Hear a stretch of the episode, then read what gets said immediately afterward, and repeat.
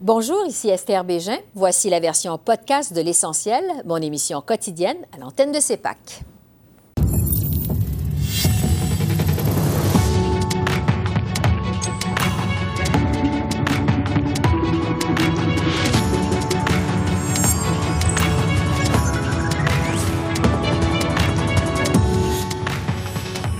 Le rapport de la vérificatrice générale, une mauvaise gestion des retards dans la construction des nouveaux navires canadiens. Karen Hogan répond à nos questions. Une autre tuile pour l'armée canadienne aux prises avec de nouvelles allégations d'inconduite envers un haut gradé. Le colonel à la retraite Michel Drapeau analyse ces nouveaux développements. Le sommet Biden-Trudeau, la motion sur le génocide des Ouïghours, la popularité des chefs. On revient sur les dossiers chauds de la semaine avec Joël Denis, Altia et Conrad.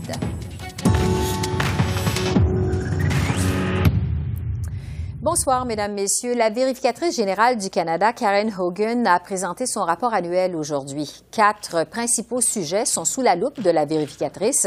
L'accès difficile des Premières Nations à l'eau potable, la sécurité ferroviaire, les façons d'améliorer l'allocation canadienne pour enfants et les délais dans la construction des navires canadiens. Ce dernier sujet a d'ailleurs rebondi cet après-midi à la Chambre des communes. En plus des dépassements de coûts, la vérificatrice générale déplore aujourd'hui qu'il y a des retards majeurs dans la construction des navires. Elle constate que Irving ne livrera pas ses navires avant 2030 et que CISPAN a aussi des retards. Des retards qui vont s'aggraver parce qu'il va y avoir des pénuries de main-d'œuvre dans les deux chantiers.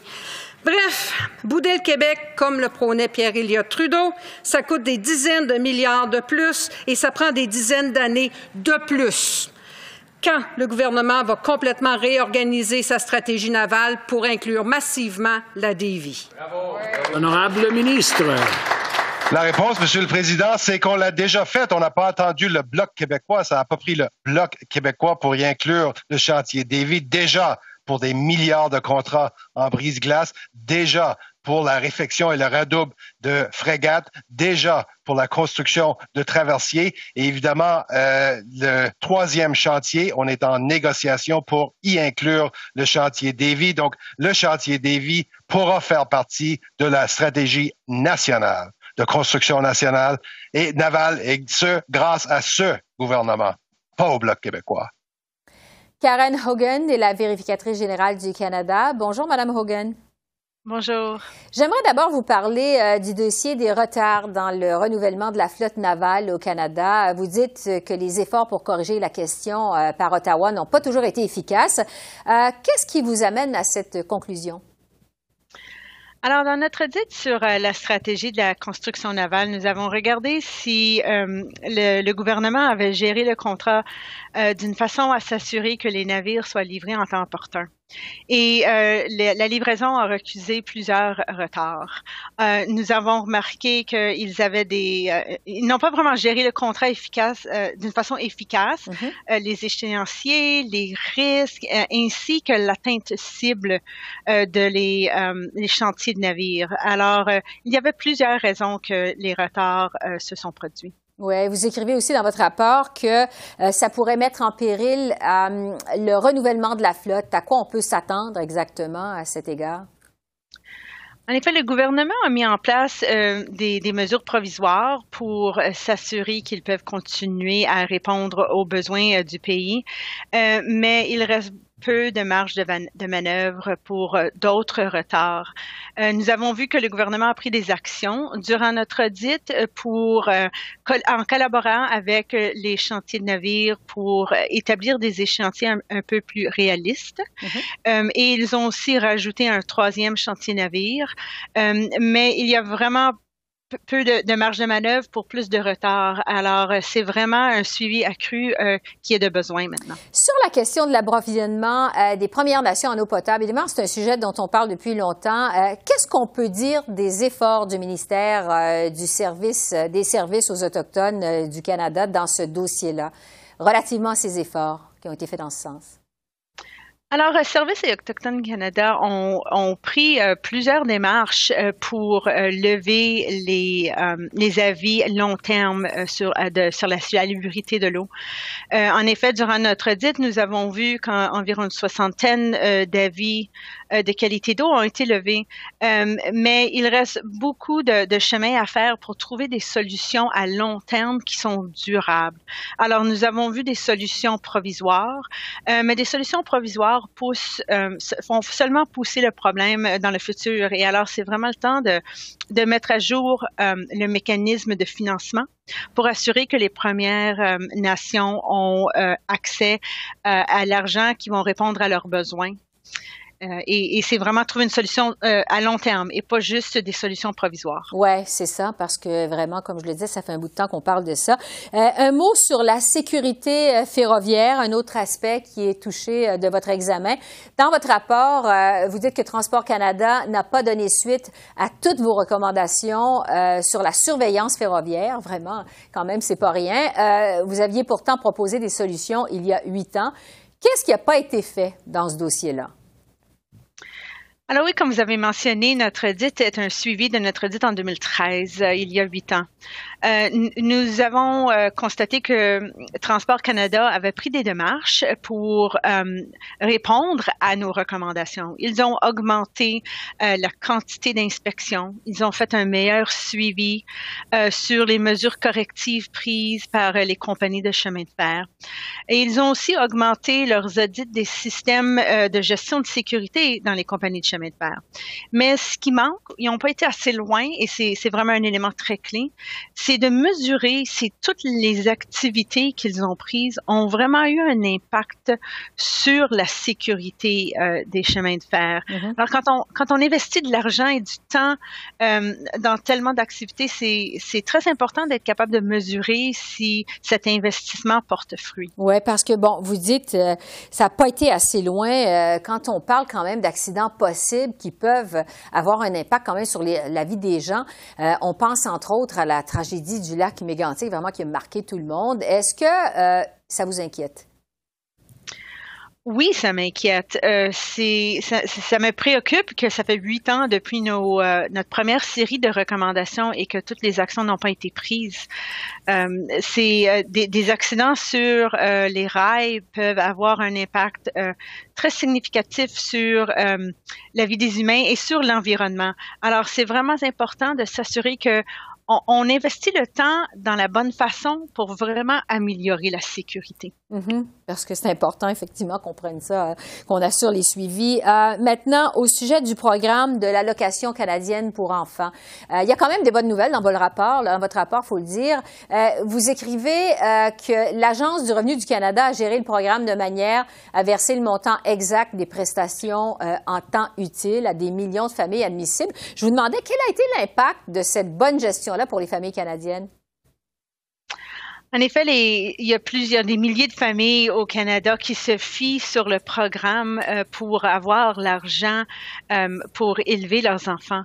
Alors, euh, oui, c'est un positif et qu'on peut mentionner que l'Agence de revenus du Canada a bien géré le programme pour s'assurer que les, les, allocations étaient exactes et ont été reçues en temps opportun. Nous avons remarqué, par exemple, des, des, opportunités pour encore renforcer et améliorer le programme, mm-hmm. un meilleur échange d'informations entre, euh, entre les agences fédéraux pour pour s'assurer que euh, les, allocations sont basées sur l'information qui est courant.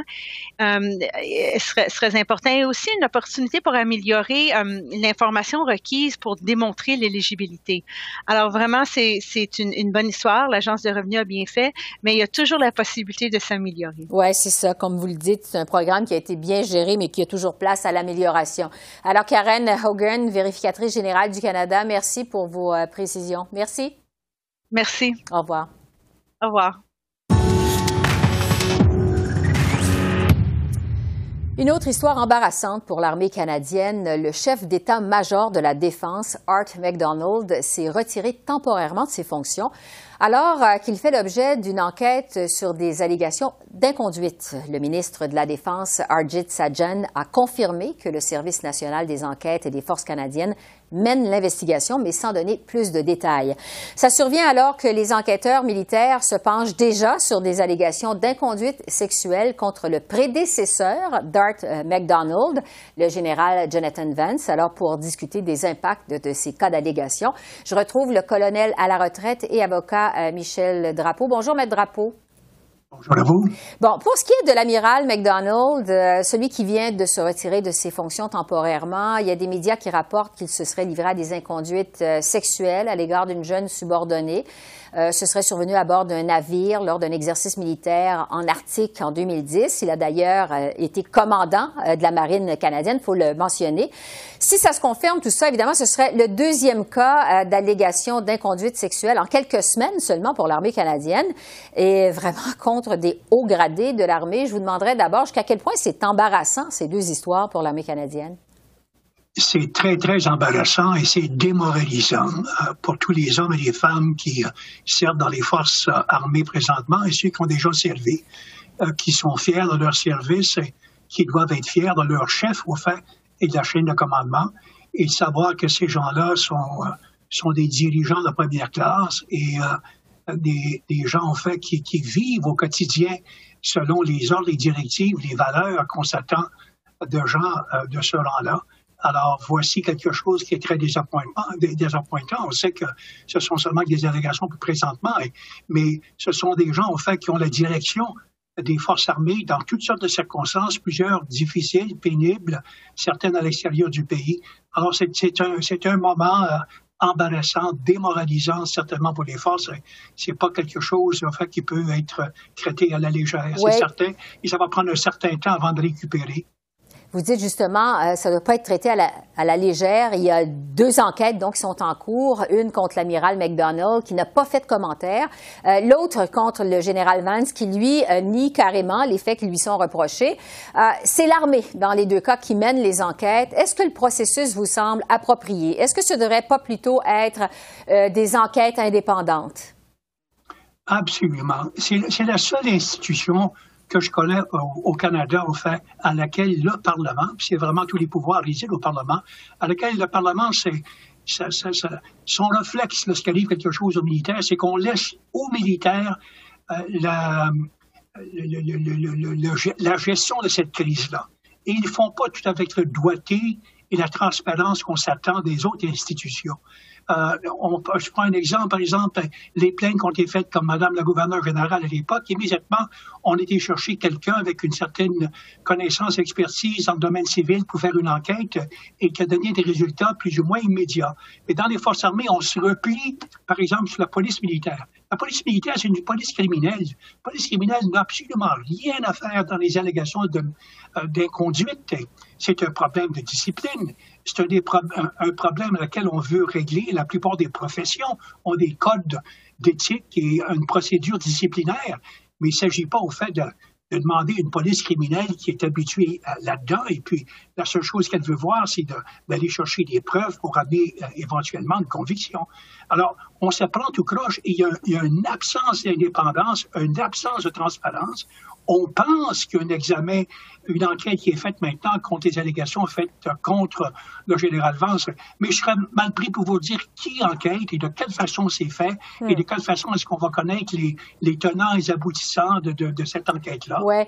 Et pour le cas du, du l'admiral McDonald? qui vient tout juste d'être suspendu de ses fonctions ou c'est suspendu de ses fonctions, c'est pas la police militaire, c'est un organisme tel que par exemple, un inspecteur général qui la plupart des pays, l'Australie, euh, l'Allemagne, les États-Unis, tellement de pays ont cette personne-là qui normalement est, euh, se répond au Parlement, une personne qui est complètement à l'externe, les mains libres, qui est capable de faire l'enquête et de rapporter au grand public et au mhm. Parlement les résultats. Oui, on regarde euh, peut-être la nécessité d'une enquête indépendante, d'autant plus que dans un rapport déposé en 2015, l'ancienne juge de la Cour suprême, Marie Deschamps, faisait état euh, de l'étendue, en fait, des inconduites sexuelles dans l'armée canadienne. Euh, plusieurs se surprennent, se surprennent de voir qu'on en est encore à ça aujourd'hui. Je vous demanderai en terminant, parce que le temps file, quel est l'impact de ces histoires-là sur la réputation de l'armée canadienne sur la scène internationale? Ben, c'est certainement, écoutez, moi, j'ai un journaliste du New York Times qui m'a contacté ce matin et j'ai déjà de la correspondance qui provient de l'extérieur. Euh, certains de mes, de mes amis, collègues allemands. Alors, alors, la nouvelle est passée immédiatement à Radio-Canada International. Les gens le savent. On, ne peut pas, dans un, à, l'intérieur de l'Alliance, l'OTAN, par exemple, relever de ses fonctions quelqu'un qui ça fait à peine, à peine deux mois qui est en fonction pour des, quelque chose semblable, et puis ça fait la manchette, et surtout, ça arrive coup sur coup. Euh, euh, l'ancien chef de l'état-major, maintenant le nouveau. Alors, ça, ça, ça plane un doute sérieux et, euh, et, corrosif sur la réputation, la valeur même de, de nos chefs militaires et de l'armée comme institution. Euh, je pense que c'est grave. Oui, ça ternit l'image de l'armée canadienne, selon ce que vous nous dites. Euh, Michel euh, Drapeau, colonel à la retraite et avocat, merci beaucoup. Merci à vous. Au revoir.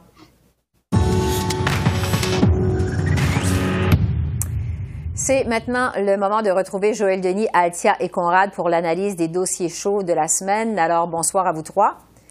Bonsoir. Bon, ça a été une semaine quand même assez euh, chargée à Ottawa, je dirais. Il y a eu le sommet Biden-Trudeau, euh, la motion sur le génocide des Ouïghours, le cafouillage dans les réservations euh, d'hôtels pour les quarantaines. On va revenir sur certains de ces dossiers plus en détail dans un instant. Mais d'abord, Conrad, je vais commencer par vous. De façon générale, je vous demanderai, est-ce que ça a été une bonne semaine ou une mauvaise semaine pour le gouvernement Trudeau? Ça a été une meilleure semaine, je dirais, que les quatre dernières semaines où les, les retards dans les livraisons des vaccins a vraiment fait mal au gouvernement et on voit cette semaine que M. Trudeau a été très content d'annoncer que dans l'accélération dans les livraisons, mm-hmm. euh, M. Trudeau semble aussi en très bonne forme, euh, qu'il a vraiment envie de rencontrer les électeurs, je pense, et qu'on voit les annonces, les annonces qui s'enchaînent euh, dans beaucoup de dossiers. Il y a aussi, il y a quand même les cafouillages, comme vous avez dit, dans les réservations. Je crois que c'est un détail, mais euh, euh, dans la dans la dans le big picture, mais euh, je crois aussi que euh, le, la motion sur les Ouïghurs euh, a mis euh, le gouvernement dans l'embarras et euh, mais on va en parler probablement. Oui, dans un instant, oui. mais, mais c'est c'est il aurait préféré éviter ce piège là. Oui. Ah, vous dites que le premier ministre a envie visiblement de rencontrer les électeurs. Euh, je vais en parler dans un instant avec Joël Denis. Mais Altia, on a aussi marqué cette semaine les six mois de l'arrivée euh, d'Erin O'Toole à la tête du Parti conservateur. Euh, je vous demanderais, est-ce que le chef O'Toole a un bon bilan jusqu'à maintenant?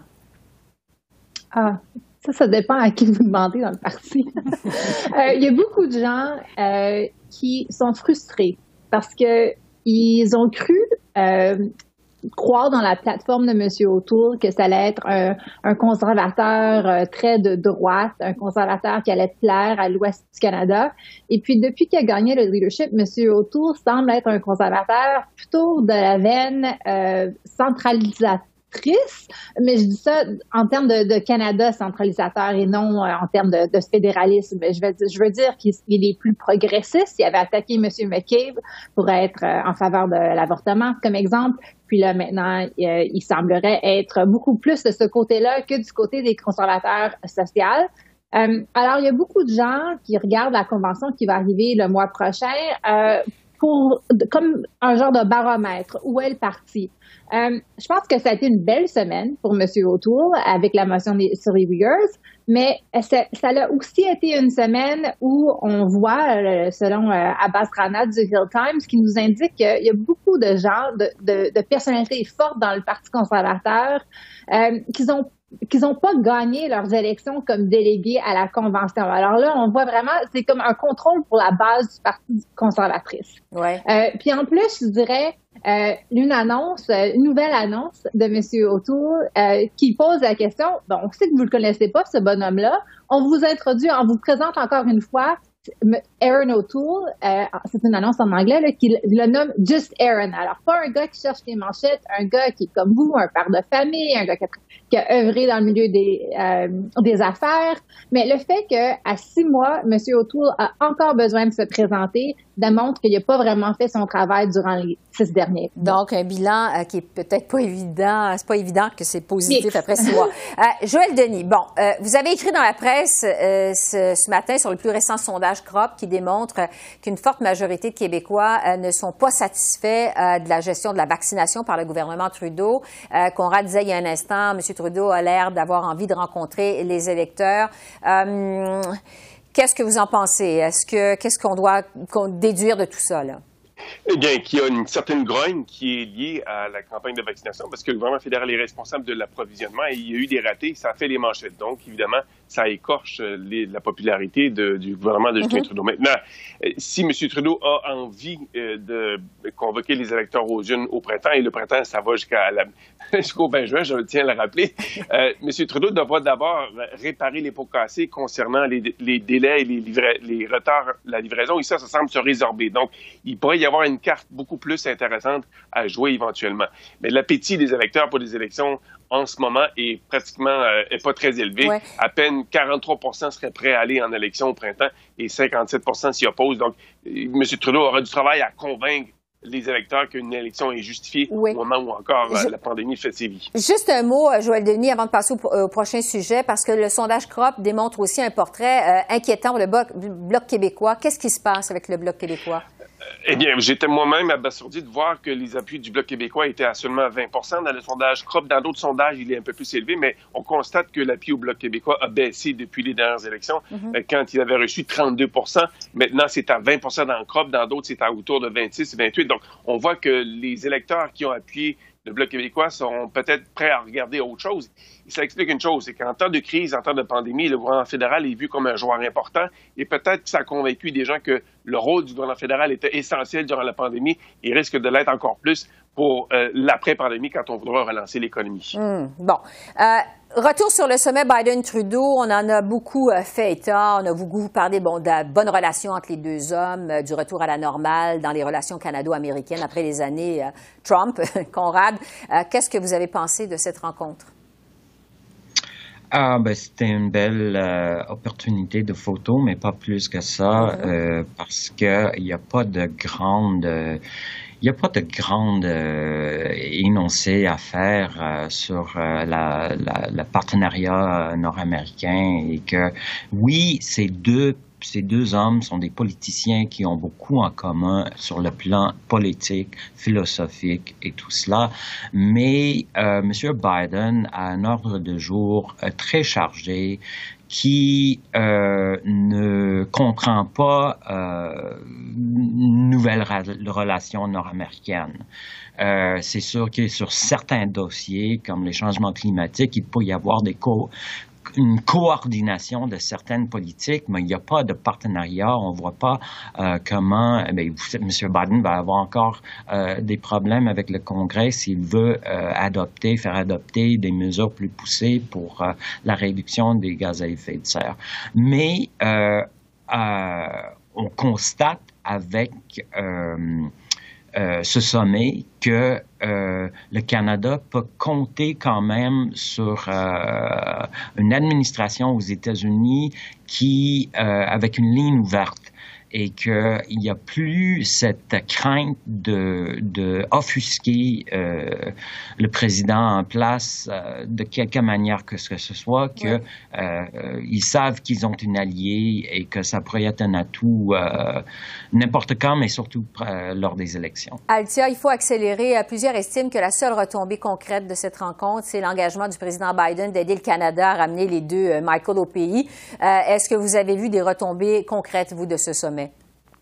En fait, moi, je dirais à l'opposé. Je dirais qu'il n'y avait presque pas, sur ce sujet-là, il n'y avait rien vraiment de concret. Mm -hmm. euh, Marc Garneau, le ministre des Affaires étrangères, a mentionné à CBC cette semaine qu'ils n'avaient pas parlé de, de, rien de spécifique en termes des deux Michaels. Alors, le, le gouvernement Trudeau, le premier ministre, n'a pas fait de demande auprès du président Biden pour les aider soit à, à régler le dossier de Meng Wanzhou ou de faire quoi que ce soit autre que de, se prononcer en disant que les deux Michaels ne devraient pas être emprisonnés comme ça en Chine.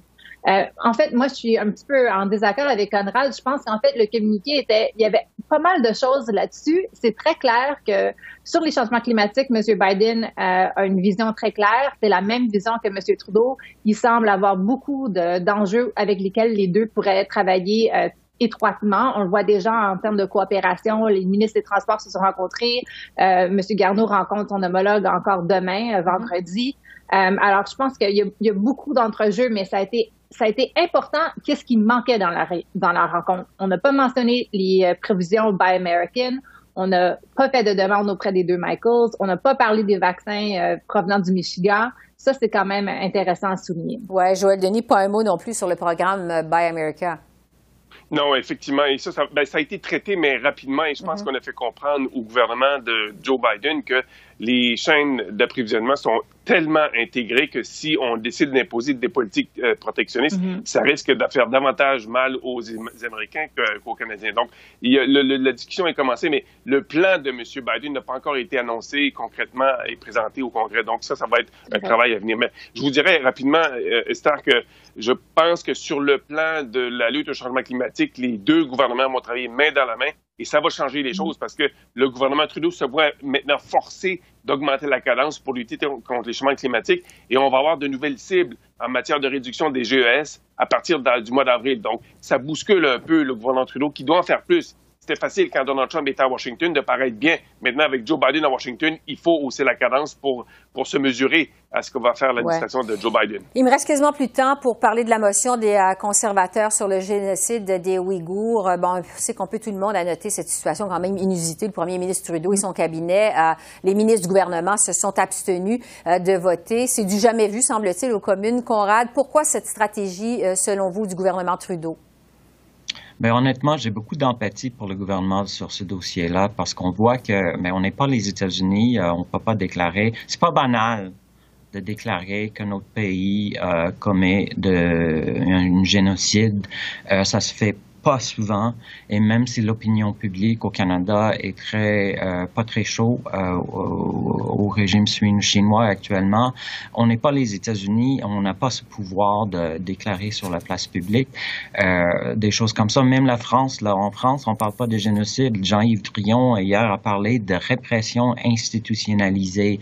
Donc c'est une situation très difficile. Je suis pas sûr que si les conservateurs étaient au pouvoir, ils auraient appuyé la, la motion. Ouais, c'est une situation extrêmement mm. délicate. Euh, c'est tout le temps qu'on a, malheureusement. Euh, Altia, Joël Denis, je vais vous donner plus de temps à, la prochaine, à notre prochaine euh, rencontre. Alors, Joël Denis, Altia et Conrad, merci beaucoup et on se retrouve bientôt. Merci. Merci, à vous. Au revoir.